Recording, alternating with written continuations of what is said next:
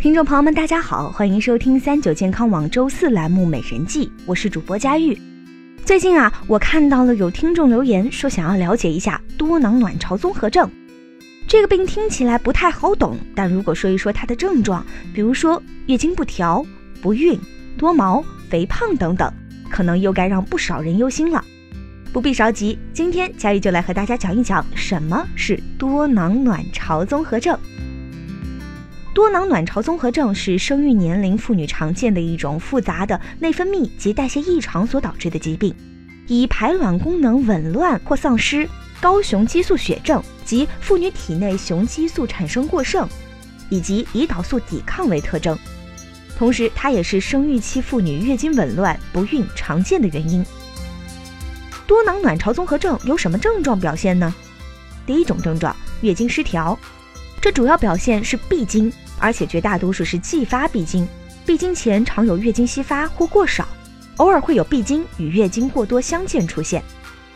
第二种症状，生育期妇女会因为月经失调或排卵障碍而导致不孕。第三种症状可能出现不同程度的多毛，尤其是阴毛，油脂性皮肤及痤疮也常见，这与体内雄激素聚集刺激皮脂腺分泌有关。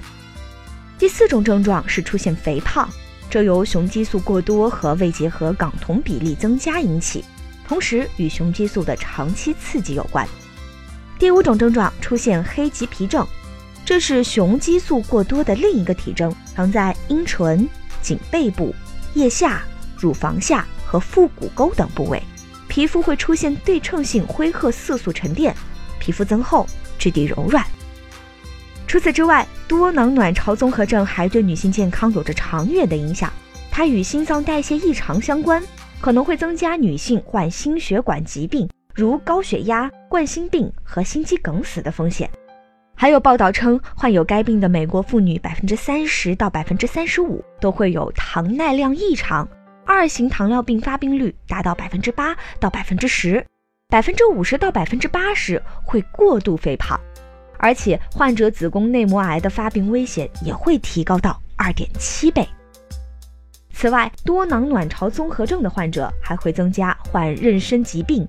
贫血、阻塞性睡眠呼吸暂停和焦虑、抑郁等疾病的风险。目前，引发多囊卵巢综合症的具体原因还不是特别清晰，但研究发现可能与以下几个方面有关：基因和遗传因素、精神因素。环境影响、代谢问题等等，而且像饮食习惯不健康、摄入油脂过多、甜食食用超量等等，都可能会导致机体代谢出现紊乱。这样的日常不良生活习惯一样会引起或者加重多囊卵巢综合症。多囊卵巢综合症应该如何治疗呢？中医和西医对它都有针对性的治疗，但治疗理念有所不同。西医要求患者进行生活方式的调整，戒烟、戒酒、减轻体重至正常范围等等。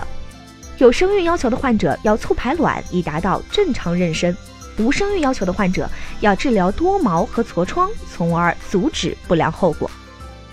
治疗中多采用高雄激素治疗或手术治疗，通过腹腔镜下卵巢打孔术，对促黄体生成素和游离睾酮升高的患者效果较好。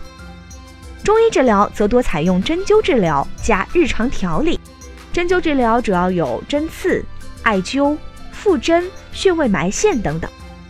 针灸治疗多囊卵巢综合症分虚实辩证，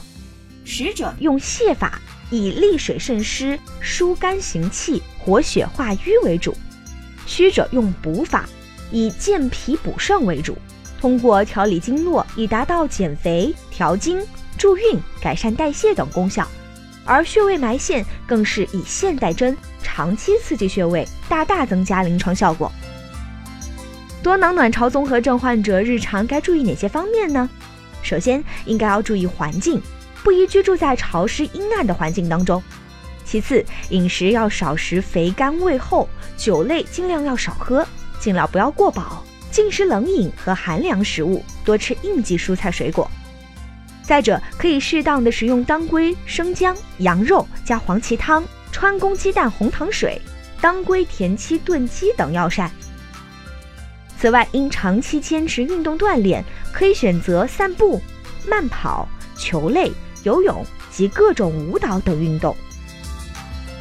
多囊卵巢综合症如今越来越常见，它会对女性诸多方面产生长远的影响，因此积极预防、及时治疗是关键。